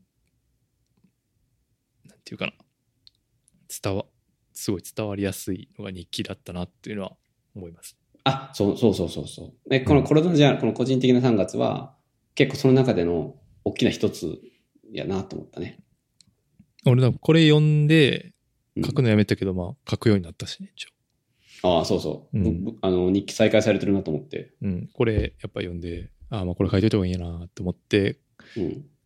書いて、やっぱ5月とか読み返すだけでも、マジかって感じするもん。うん。まあそれはポッドキャストもそうやと思うけど。あ、ポッドキャストは結構アーカイブになってる。あ、まあ、ね うちのポッドキャストはちょっとアーカイブになって ないんやけど、いや、なフっリーてスタイルる。ダンジョンのアーカイブにしかなってないんやけ ど。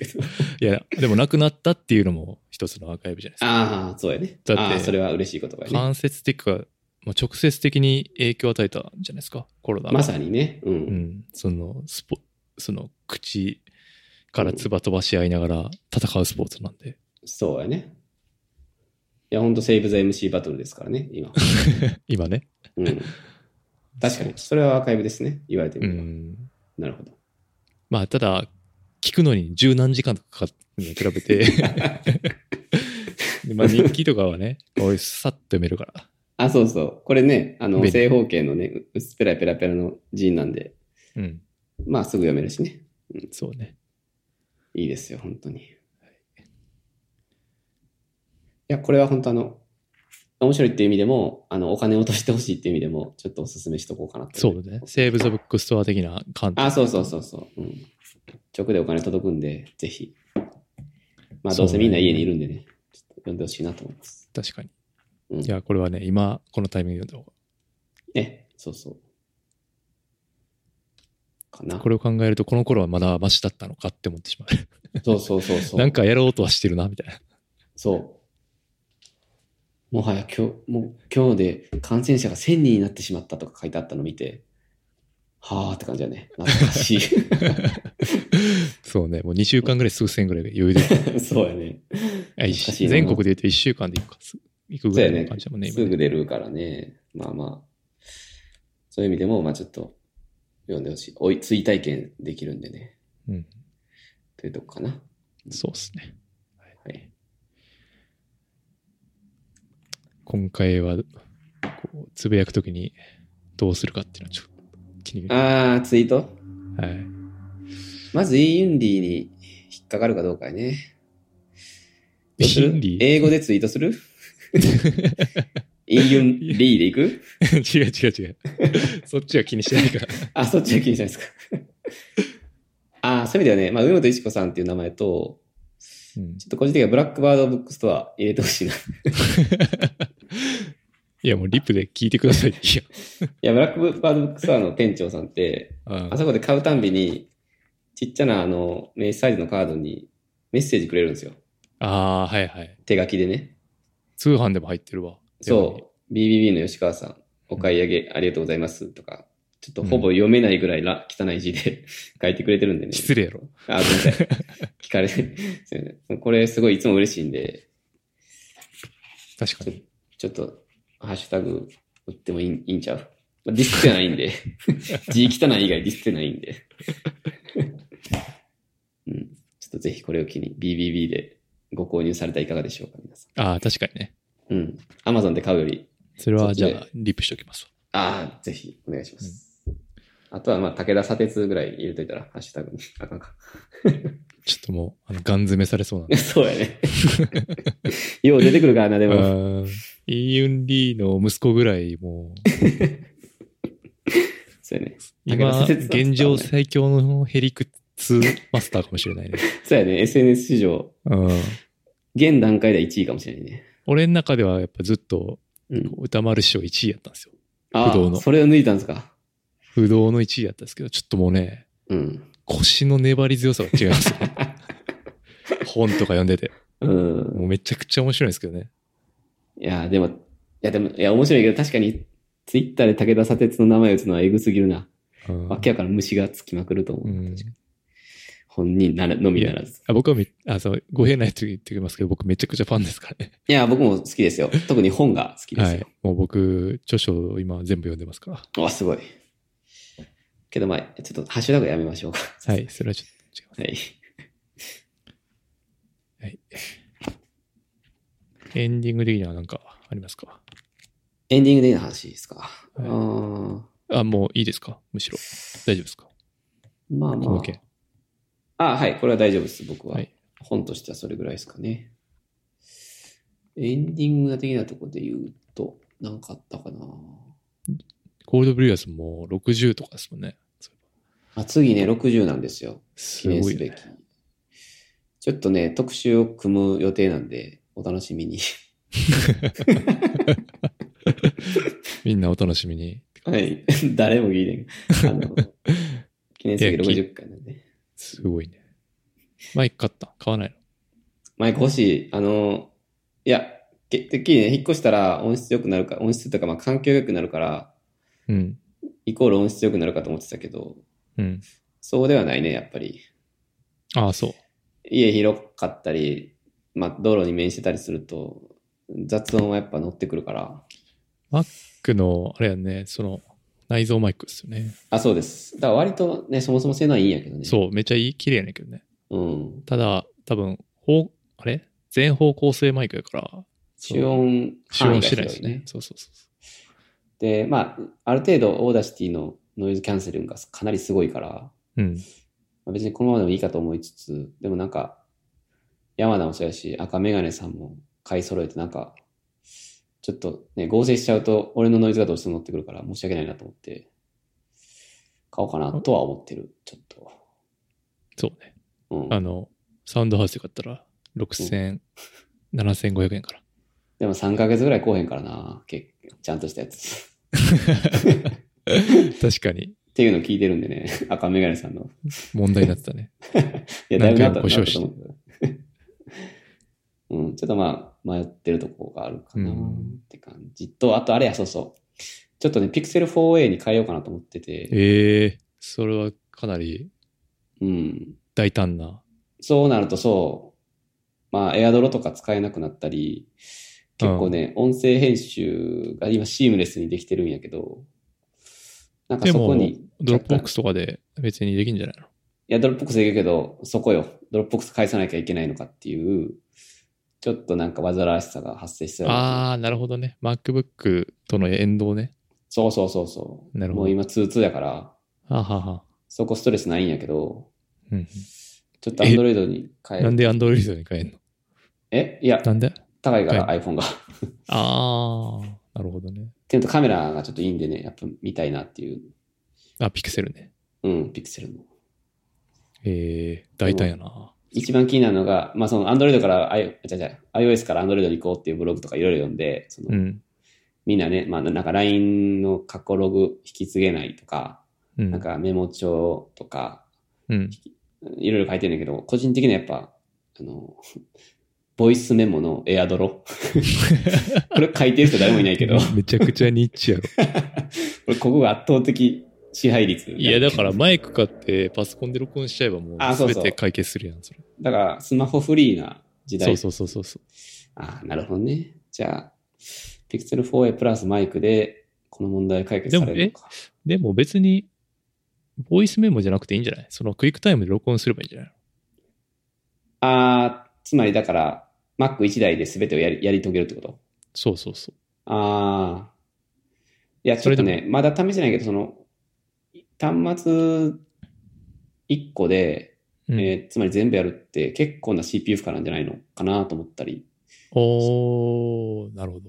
や、ちょっとわかんない。MacBook Air の底力知らないんやけど、かに結構音声編集してるときに熱いんですよね。消費電力も高い し。熱い。うん。確かに。結構熱風出てくるから、しんどそうな気がしてて。そうねっ。ていうのがちょっと気になるから、ちょっとそこに踏み切れてない。まあちょっと一回やってみようかな。まあ、なんか、全然いけそうなうん。気はする。俺の出てもらってる人でも、MacBook いるかな ?MacBook スカ、ああ、でも違うか。んスカイプは携帯でやってるのかな確かに。スカイプ携帯の録音 Mac。そ。そうそうそう、それそうれ。それをね。まあスカイプとか、あスカイプは重いか。LINE とかはめっちゃ軽いと思うけどね、この通話。うん。そだうからそれこそ MacBook に LINE 同期させてっていうのもありなのか。それめっちゃおすすめ。あ、ほんまうん。なんか LINE、俺も手打ちすんのがもうめっちゃだるいから、LINE。はいはい。 家やと結構タイプしてるから。あ、ほんま。うん。だいぶ楽になるから。ああ、そうやね。それで行ってみるか。確かに。うん。まあちょっと、スマホ変えようかなぐらいかな。最近のニュース。ええあ、あともう一個いいですか。いいですよ。全然ついにね、三種の神器の最後の、あの、乾燥機付きドラム洗濯機を買ったんですよ。おー。はいはい。これもやじマジで人間をダメにする な。めちゃめちゃ楽、これ、ほんまに。これおすすめですよ。なんだっっていけあ、洗ったまま乾燥できるやつだったっけそのまま。そうですね。だから予約しといて、うん。朝起きたらふわっふわになってるっていう。あー、めっちゃいいよ。めっちゃいいです。で、あの、洗剤と柔軟剤も自動投入されるんで、その洗洗濯量に応じて、うん今回0.8は8杯投入とかっていうのが、あの、あらかじめとあるタブに全部洗剤入れといたら、そこからちょびちょび自動で注入してくれるんですよ。えー、すごだい。から本当ね、ボタン押すだけなんよ、やる こと。夜ボタン押すだけっていう。えー、これは食洗機以上に感動してますね、今。畳まなくていい。あ、畳むのは畳むか。畳むな、畳む。ううん、ん。ただまあ、畳まなくてもいいというミニマリストもいる。要は、 そうやな。なんそこからそれ直接出して切るっていうね。うん、そうそうそう。あ一人暮らしとかやったらな、それでいいけど。いや家族別に3人ぐらいでも、それでもいいと思って。興味めんどくさいやん、そんな自分のやつ一時探すの。 いやーえーまさに。あだから、まあ、洗濯機にそのまま置いとくといえば、えっと、とりあえずなんか、IKEA の袋とかにカゴ的なボーンってカゴに入れとい て、リビングにボーンと置いとく。で、朝みんなそれぞれ各々が、それああ、そピっックアからップしていく。そうそうそうそう。なるほどね。スタイルっていうのは多分究極やな。えミニマリストとか、まあ、時短術としてよくあるらしいけどね。ー、えー、じゃあだいぶじ時短された。いや、されたね。された よ。いや、洗濯結構嫌いやったで、個人的に。ああ、家事の中で。うん。特に干すのが嫌いやったから。うん、乾燥してくれる。しかも決してクオリティ悪くないから、ふわふわやし。クオリティ、感想。いや、、もっとガシガシかなと思ってたんやけど、ああ、全然気持ちよかったんで。えー、まあ、おすすめできるほど安くないし、結構場所選ぶんやけど、あのそうね。そう、引っ越し行った時に買おうと思ってんけど、合わなかったんですよね、サイズが。あー、マンションの洗濯機のサイズに合わなかったってことそうそうそうそう。よくあるね、それ。そう古いマンションやと。うん。いや、でもね、まあ、あ、そうやね。まあ、そういう理由があるんやったら全然、あの、いいんじゃないですか。頑張って干してください。これから。 めちゃくちゃ上から来 るやん。頑張って干してください。僕、その、その間本読んでるんで。それで言うと、食器洗、あれ自動食洗機もないしな。あ、ありますあります。肩うん。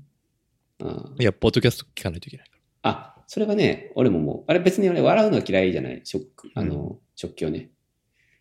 かつ今カウンターキッチンなんで YouTube とかも見れちゃうんですよね。ああ、もう無敵やん。もうそフれもだいぶリースタイルバトル見放題やん。 見見放題。もうだから、バトル見るたびに食器洗うって 感じ。けどまあ洗濯はね、嫌いだったんで、そこはありがたいですね。なるほど。うん。そう。フリースタイルバトルがないですから、もうあれっすもんね。ちょっとああ、寂まあしいちでょっすと今、あのーアーカイブチケットとかそういう売り方になってるんで、それそれで思い出したけど、うん。なんか、あれ、き KOK か。のはいはい。 2018が確かえ Amazon プライムに入ったんですよね。え嘘確か。ちょっとそれ、赤目がさんに即言います。違うかな。なんか見た気がする。 2019は入ったんですよ。そうやんな。うん。あれ違うかな見間違いかななんか、ちょえっと待って。 キングオブキングスとかいう変な映画ちゃうやろな。あれあ、あるあるあるある、あるよ。 2018? ああ。これ誰が優勝したっけかな言う言うな言うな。わかるけど俺は。ほんまや、 入ってるやん。入ってるよな。最近やん、確か。入ったんでやってくださいよって言おうとしたんですよ。あの、やばい。これは特集ものやな。いや、一応ね、最近のコロナ禍でのうん、 DVD はね、何個か買って、あの、うん。あ、買っててまだ届いてはないんで、届き次第特集組むっていうことを考えてるんですけどね。あの、新アドレナリンとか、外線 MC バトルとか。うん。ただ、プライムになるんやったらすぐできるやん、これ。そうそう。しかも値段もね、そんな。DVD 買うってバカならんやん。場所取るし。まあ、4000円ですね。まあ、でも、セーブ・ザ・ MC バトルなんで、まあ、見に行ったぐらいの値段か。うんそうそうそうそう。いやし、セーブ・ザ・ MC バトルなんで、何回も言う 何い回や、俺もう何度で別も言うにもうセーブしなくていいですけどね。おい、もう役目を果たした感があるんで。おい、やめろよ、そういうことやええ。まあ確かに役目を果たした感ちょっとあるから ね、正直。言いたくないけど。でもちょっとね、やっぱ植えてるんで、はいはい。定期的に見たいなと。あー、これは本当に貴重な情報です。これかな、今回タイトル。いやタイト今ル日にはは、絶対しないですけクど。ボナルドさんと、 キングオブキングス2018について語りましたって、ぜひツイートしてください。いや、ちょっと、やってくれたら俺も見るんで。あー、本当ですかうん。ストリーミングぐらいだったら見見ますか前2019みたいえストリーミングぐらいだったら見見ますか見た見てくれるよ、んですか前の2020も。あ、マジでローワックス対アウソリティ。ああ、見た見た。ああの、ーストリーミングで。。ああ、さすがです。はい。いあいのリスナーです。ゴールドグループリュアスを100%で楽しむため に。目的が逆転し とる。そんなに興味ないけど、みたいおい。ああ、これは、アントンにありがとうございます。な。そんなとこかはい。な。なんか、なんか言いたいことあった気がするけど、ちょっと忘れたな。なんでしょう。いえ。大丈夫ですか大丈夫だと思います。はい。はい。まあ、そんな感じですかね。そうっすね。へ。あの、なんで、まあ、またたまにこう、ワンテーマみたいな感じで、登板してもらえると、ああ、大そう変です、ね。助かりますんで。ぜひぜひ。あと、あのー、ちょっとね、以前出てもらった、あのー、格闘家の友達とかも。ああ、う。そうや。格闘技の話 な。あの、コロナ禍におけるアスリートたちみたいなタイトルで、 ちょっと特集打ちましょうか。確かに、雷神の話もしたいしな。あ、そうそうそう。あの、ちょっとこの間ね、セーブ・ザ・ MMA で、あの、大臣も2日間講義あって、僕もあれ結構語りたいんですけどね。ちょっと ああ、語れてないんで。もうちょっとな。はいはい。あちょっと、ねまた別途ちょっと、あの、はい、別途、僕たちのね、周りのアスリート読んで、ちょっと、僕たちの周りのアスリート。彼は一体今どういう生活を送ってるのかちょっと ね、知りたい僕がインスタのストーリーで見たのは、うんなんか、エニタイムに入会されてるのかなって感じでしたよ。あ、そうなの あれ、僕が見たやつは、夜中にマスクして石段駆け上がったや つ。やっぱ今、フィジカルを中心に鍛えられてるんですけど、そうまあとにかくね、あの、人目を避けて確フかにィジカルを多分鍛えてる。ちょっと聞いてみたいですね。聞いてみた。多分試合とかね、今なくなってるから、軒並み。そうやな。今ちょっと自分との戦いを繰り広げてると思うんやけど、あの、バキみたいにこう、カマキリと戦ってほし い多分ね、カマキリ巨大化させて戦ってると思うんやけど、ちょ公園で。っとその辺の事情聞きたいな。